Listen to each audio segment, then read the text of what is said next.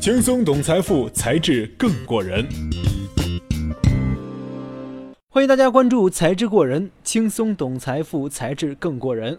在微信公众号搜索“一信财富”和在知乎搜索“才智过人”，关注我们，有更多财富秘籍在那里等你。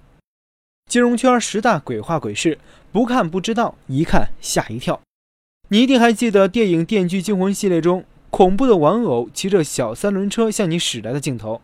虽然现实生活中肯定不会出现电影中的惊恐场景，但在金融圈。见鬼却是再常见不过的事。今天我们顺势来盘点一下金融圈的各种鬼话鬼事，给你平淡的生活添点料。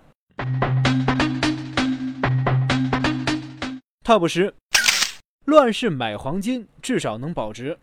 如果这个话放在战争时期，那肯定是对的。问题是，有谁能够准确预测世界大战发生的时机呢？那他也不需要投资黄金了，直接囤积点什么不好啊？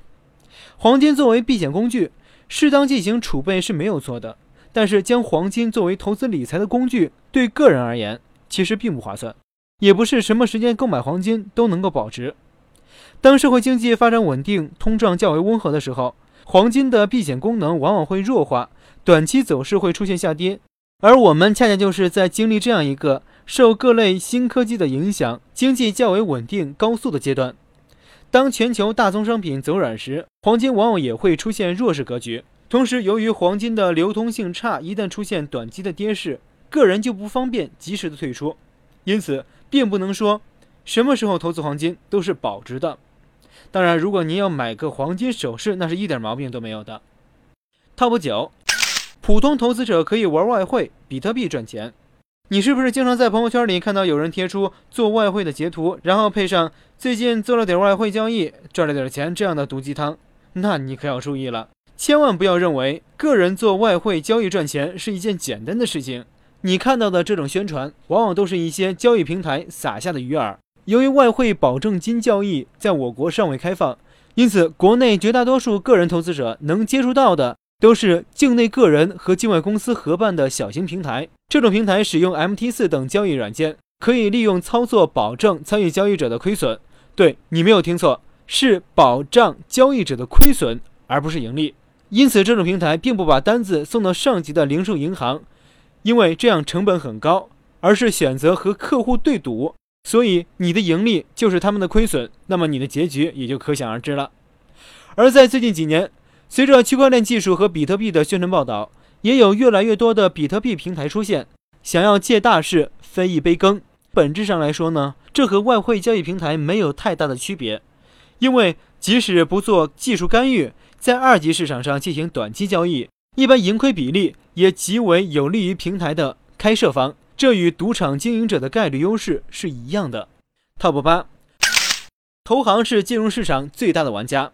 受各种高大上的影视剧和网络文章的影响，很多人都认为那些国际知名的投行是金融市场最大的玩家，对于金融市场的未来的走势有着最精准的判断。打开各类媒体，也总是能发现许多分析师或经济学家在发出各种报告和言论，他们往往来自 GS、MS、GPM、DB 等大型投行。这种看法其实混淆了一个问题。那就是这些投资银行 （investment bank） 实际上只是经纪商，业内习惯称之为卖方。打个比喻啊，这些公司类似链家这样的房地产中介商，主要业务是帮助客户进行融资和交易。后来看到客户赚钱了，他们也开始用自己的资本进行投资，这部分业务被称为自营业务。但随着经济危机等黑天鹅的不断冲击，目前各家投行的自营业务其实都是在减少。毕竟帮着客户投资的风险更低，收益也还不错。因为这些公司只是中介商，所以他们需要不停地发表言论、打广告，让全世界都注意到自己。如果你掌管着一万亿美元资产，并且需要亲自做出投资决策，你肯定是不会接受任何记者的采访。但是如果你是一个经纪人，要为那些拥有一万亿美元资产的人提出建议并提供服务，你肯定会尽可能多地接触记者采访。以便给那些真正掌握资产的人留下深刻印象，那就是投资银行有着最大名气的原因。Top 七，个人投资者也可以击败机构投资者，这不能说是谎言。但如果说这样的人的比例是万分之一，那么对于普通人的你我来说，那也和谎言差不多了。在这方面，我们不需要引用多么权威的数据，你只要去调查自己身边的股民，问他们在十年以上的长期内是否赚到了钱。在剔除了吹牛和掩饰之后，恐怕很少存在自己操作并且赚钱的股民。而其实，即使是那些被大众诟病的公募，从长期看，基本大部分都是盈利的。个人投资者的确可以拥有更少的投资限制，可以自由购买小盘股、陷入困境的股票，不用向别人反复解释自己的决策等等。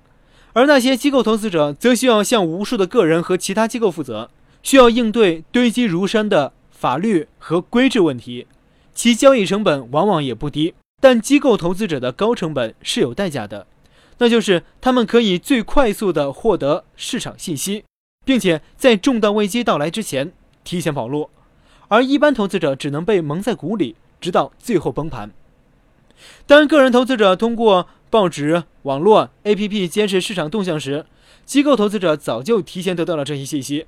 在中国呢，情况稍有不同。一些基金经理从券商那里获得一个非常重要的信息时，总是先照顾自己的老鼠仓，最后呢才是轮到客户。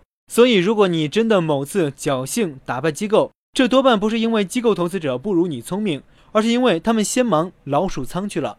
Top 六，学任何专业都可以进入投资机构。一些大佬告知我们，要在市场上生存，艺术和历史知识比专业知识更重要。索罗斯也告诉我们，他学到的最重要的东西是哲学，而不是经济学或金融学。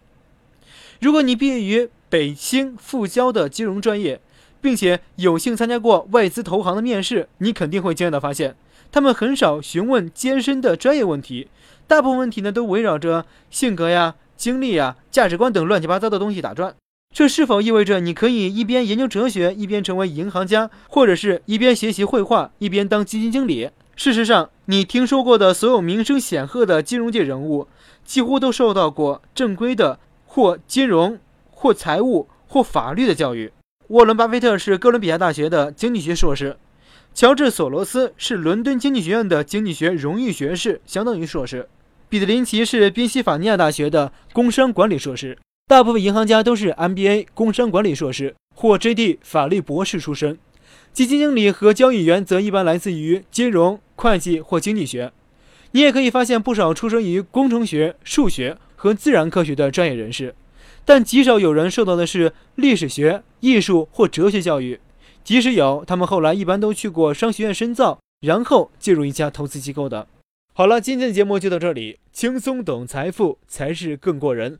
感谢收听《才智过人》。本节目由喜马拉雅网独家播出。喜欢才智过人的朋友，还可以关注微信公众号“一信财富”和知乎的同名专栏“才智过人”，与我们实时互动。那里有更多的精彩内容在等你。我是杨涛，下期节目再见。